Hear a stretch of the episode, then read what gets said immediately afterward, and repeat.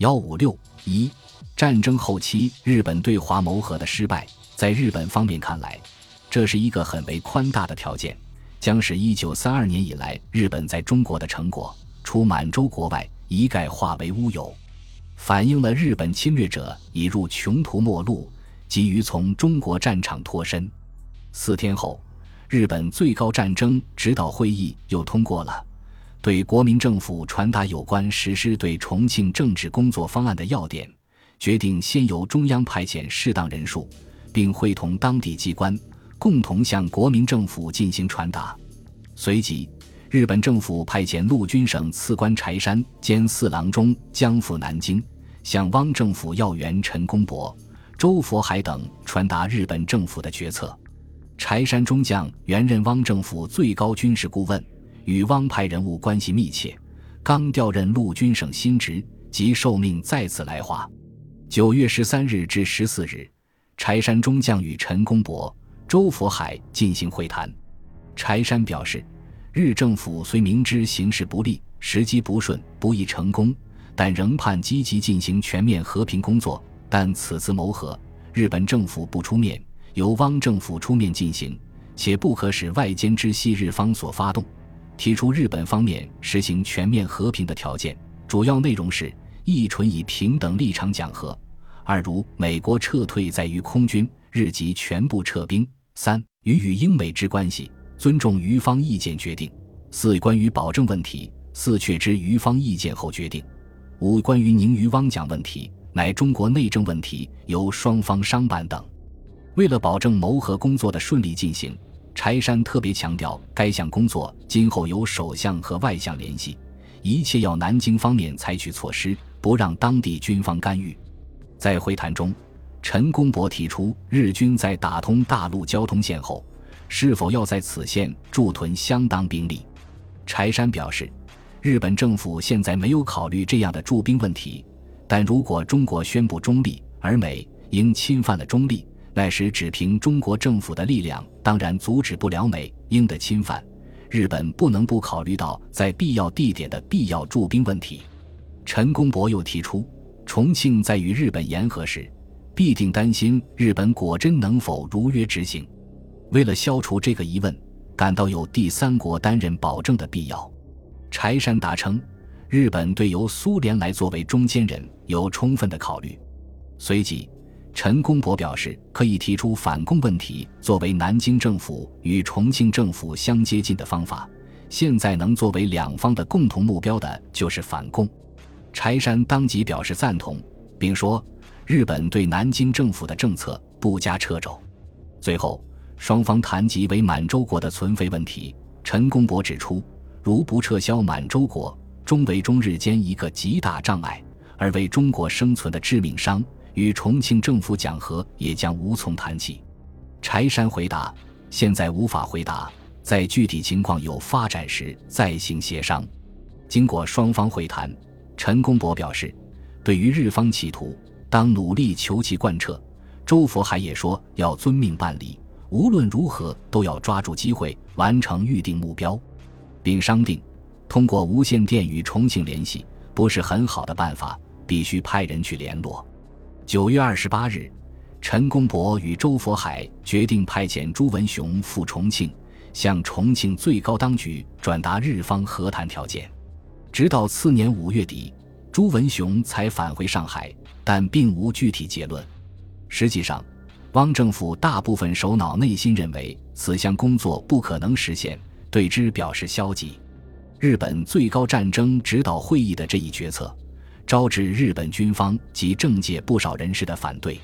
战后，时任日本中国派遣军司令部副总参谋长的金井武夫在其回忆录中批评说：“中央并未深入考虑南京政府与重庆政府的关系，也未很好研究南京国民政府近一年来几乎完全失去信心而放弃努力的实际情况，即行做出如此决定。”差不多在柴山来华的同时。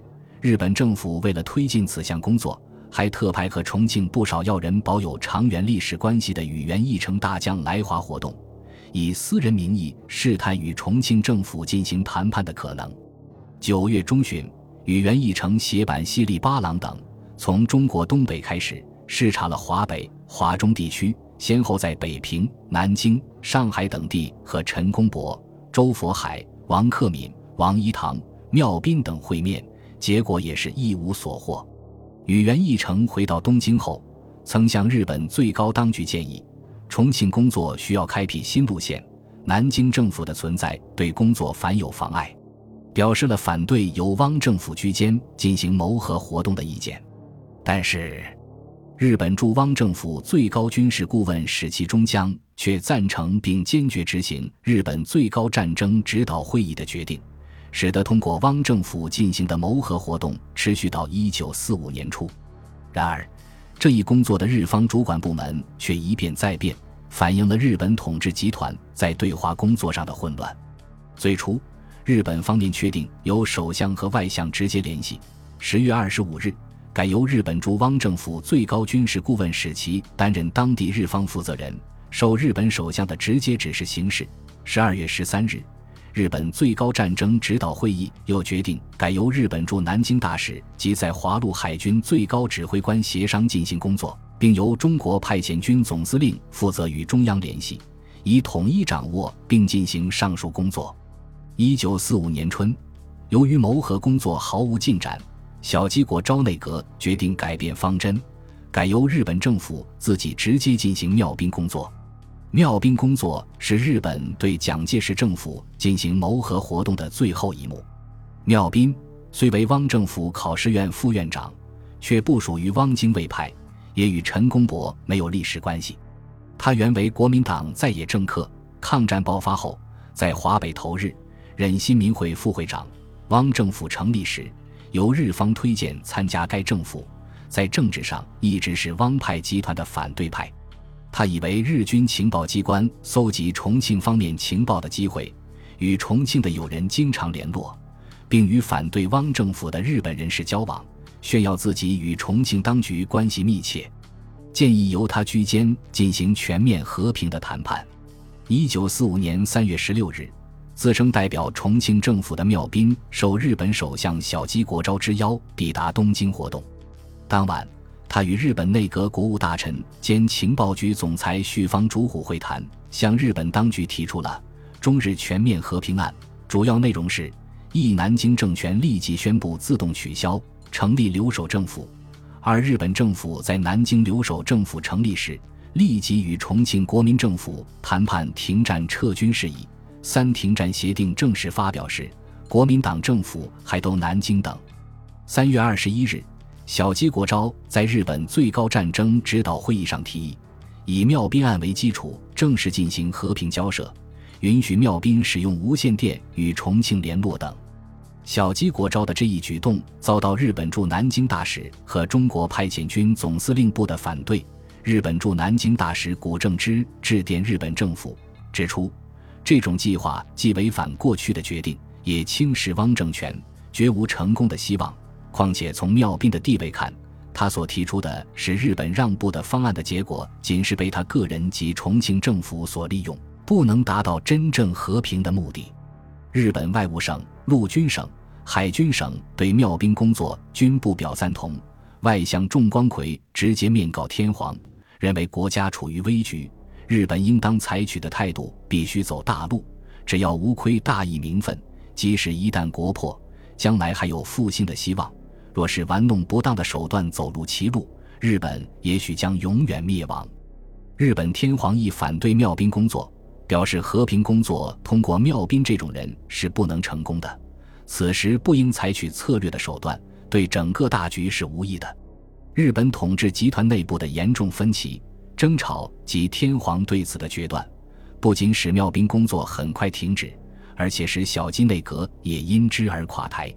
日本政府小矶内阁进行的妙兵工作，表示日本政府在中日战争后期假手汪政府进行的谋和活动已遭彻底失败。